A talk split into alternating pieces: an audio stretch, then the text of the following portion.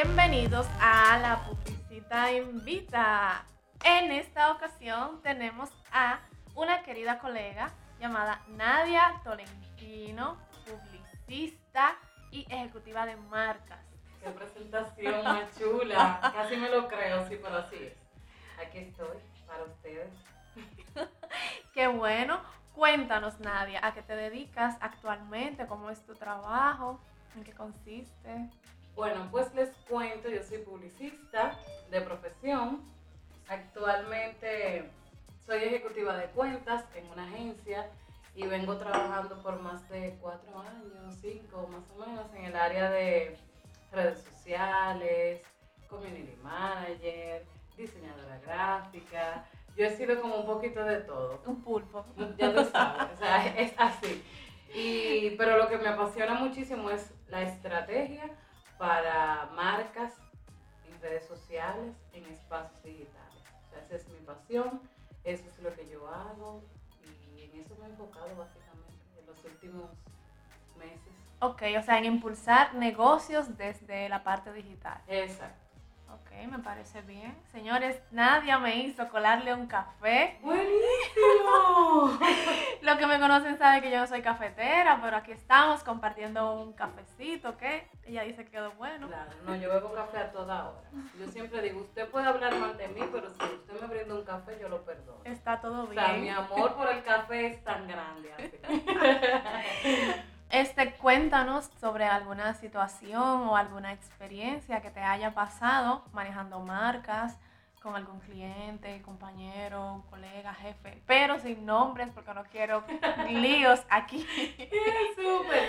Eh, mira, eh, hay cosas en este mundo de la publicidad que por más que uno quiera evitar o por más que uno quiera que no pasen, pasan. Y es porque la gente, las personas, se dan el, permiso de preguntarnos cosas de nuestra profesión, como, mírame mi Instagram, eh, mira lo que yo estoy haciendo, dime si lo estoy haciendo bien, eh, ¿Qué le falta? cuenta, qué le falta. O sea, eh, la gente se da mucho el permiso de hacerlo porque consideran que esto es fácil, que es algo fácil, que es como un hobby. Entonces yo digo que la gente no se da ese permiso con los abogados de preguntarle, ¿tú me puedes decir el proceso para yo salir de este problema? O sea, no se dan el permiso ni con los abogados, ni con los psicólogos. Con los pero doctores. Con, los doctores, o sea, no se dan el permiso con ninguno, sin embargo, pasamos los mismos años en la misma universidad, estudiando, entregando proyectos, eh, trabajando, o sea, haciendo lo mismo, sacrificándonos por tener una carrera, un título, aunque lo tengamos guardado bajo la cama. Básicamente, cuando la gente me hace preguntas, que yo las contesto siempre, siempre, todo el que me pregunta, ¿cómo tú haces tal cosa? Yo siempre lo digo, porque yo me, me lo permito, entonces yo como que me recojo y digo, "No, espérate, esto me costó. Claro. Y, y eso. Y bueno, con situaciones con clientes siempre pasa. Que los clientes también eh, piensan eso mismo, que esto es fácil, que te pueden pedir algo eh, en la noche, que eso tú lo haces de una vez. Sí. eh, que- Todo es para ayer. de- ay, Dios mío, para ayer. Ay, me duele. Pues bien, con los clientes pasa eso. Y a veces no solamente con los clientes, también pasa con los jefes Sí. Los jefes que no conocen todo lo que hay de, detrás, que solamente montaron una agencia porque vieron que era un negocio eh, rentable, también pasa con ellos que no valoran muchas veces eh, la mano de obra del empleado o del colaborador. O del Entonces, colaborador. eh, yo creo que yo he tenido más experiencias con jefes que con clientes, porque los clientes yo siempre nos llevamos bien, yo, tengo mi carácter, ¿eh? pero con los clientes siempre como que trato Se de dejan sí, y se dejan llevar porque ellos ven los resultados. Yo creo que si el cliente ve el resultado, te comienza a tenerle respeto a tu trabajo. Sí, porque también yo, yo comparto eso. Yo entiendo que cuando tú conoces una persona que quiere de tu servicio, hasta que esa persona no te asegura que sí, que es verdad que tú sabes, entonces como que no se deja llevar y está como renuente, pero cuando ve el resultado dice, ok, me voy a dejar llevar. Y pasa en todas las profesiones. Sí, claro. O sea, no solamente nos pasa a nosotros, puede ser que nos pase un poquito más, sí. pero en todas las profesiones pasa que cuando la persona ve resultados, entonces te comienza a tener respeto. Sí, confía. Entonces yo por eso soy muy amiga de los resultados, muy pro respeto. pero nada, yo les puedo contar una experiencia con jefes. Eh, yo tenía un jefe que respeto mucho y gracias a Dios también me respeta. Pero, pero este jefe, una vez nosotros teníamos un encuentro con un cliente en un pueblo. Entonces nosotros pautamos la hora de encuentro y como que llegamos, llegamos tarde. O sea, mi compañero y yo llegamos tarde.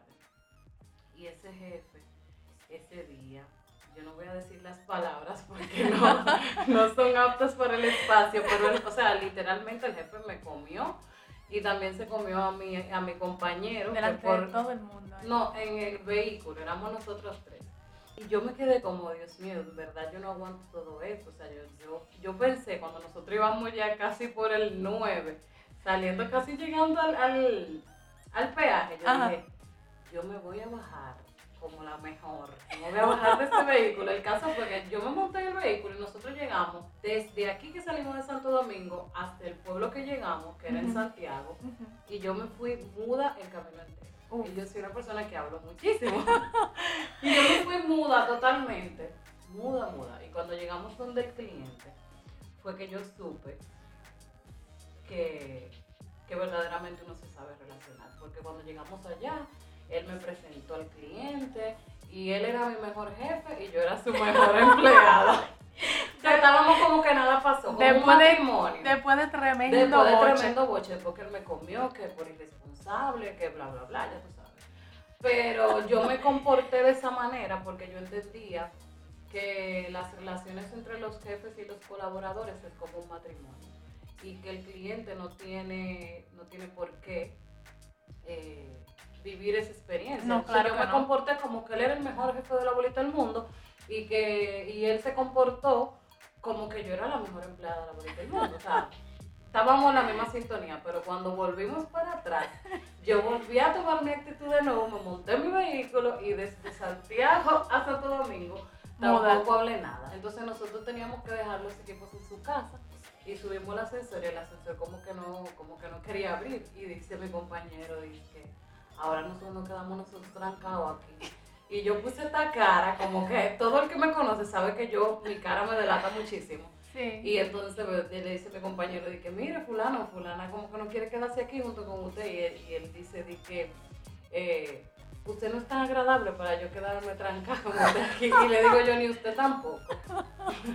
o sea que con esto les digo que verdaderamente las relaciones, no solamente las relaciones de empleado-jefe, sino Sí. las relaciones de pareja, las relaciones de familia, siempre va a haber un pico alto.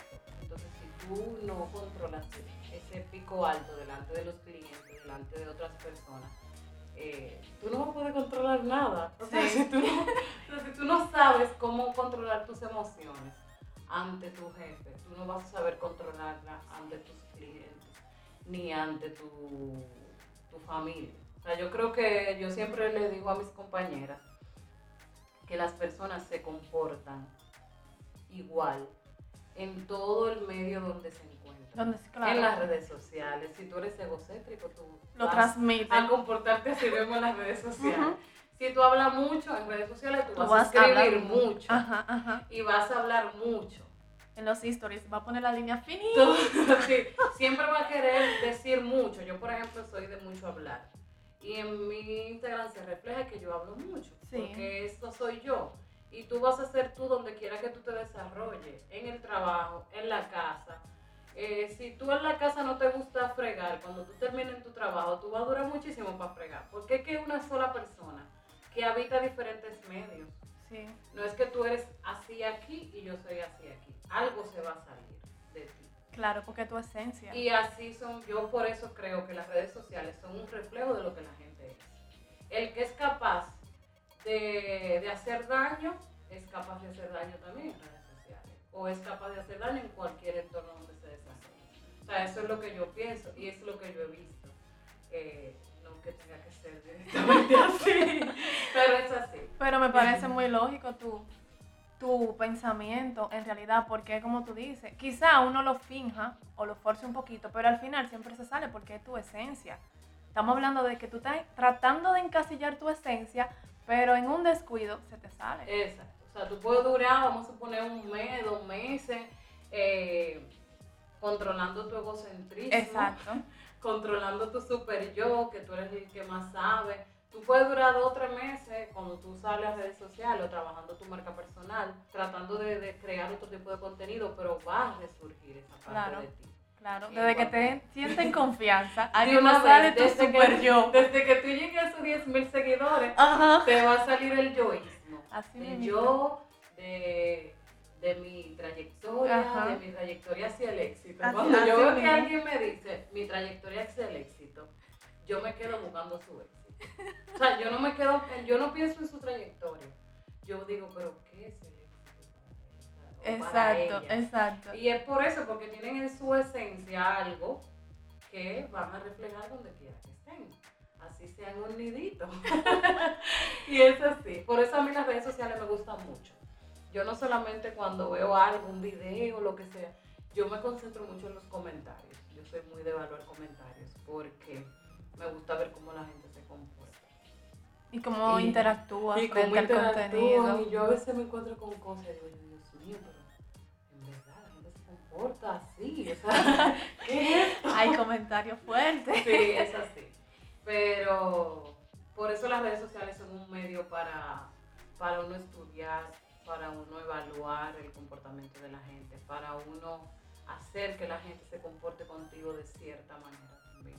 Porque eh, si tú eres una persona de respeto, si tú eres una persona de responsabilidad, la gente lo va a notar y la gente Sí, se va a comportar contigo con mucho respeto. Claro, te va a tratar como tú quieres que te trate. Exacto. Si tú sabes reflejar eso, lo que tú eres, de, dentro de cualquier medio, tú eres una persona de respeto, si tú eres una persona de responsabilidad, si tú eres un charlatán, la gente te va a tratar con charlatanería. Claro. O sea, es así. Y pasa con las personas, pasa con los negocios también. Si tu negocio eh, no hay responsabilidad, si la gente entra y sale, si no hay, si no hay un buen servicio, todo eso va a salir a flote. Y se va a notar Y en se las va a notar. Sí, Por estoy de mejor-.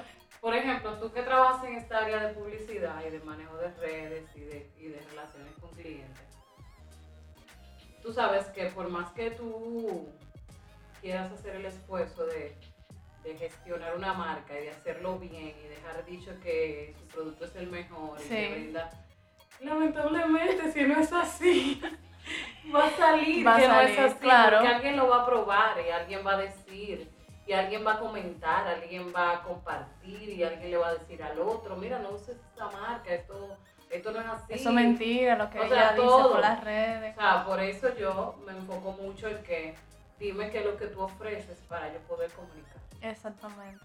Mira, ahora que tú mencionas eso, yo soy. En la UAS a nosotras no nos dan ética. O sea, nuestro penso no tiene esa materia. Pero yo trato de ser muy ética porque a mí no me gusta eh, el descaro de ciertas marcas, de ciertos productos. Entonces, a veces cuando uno está haciendo una estrategia o está haciendo un diseño, como que hay cosas que se escapan y yo trato de tener mucho cuidado con eso porque es que como tú dices, se va a notar.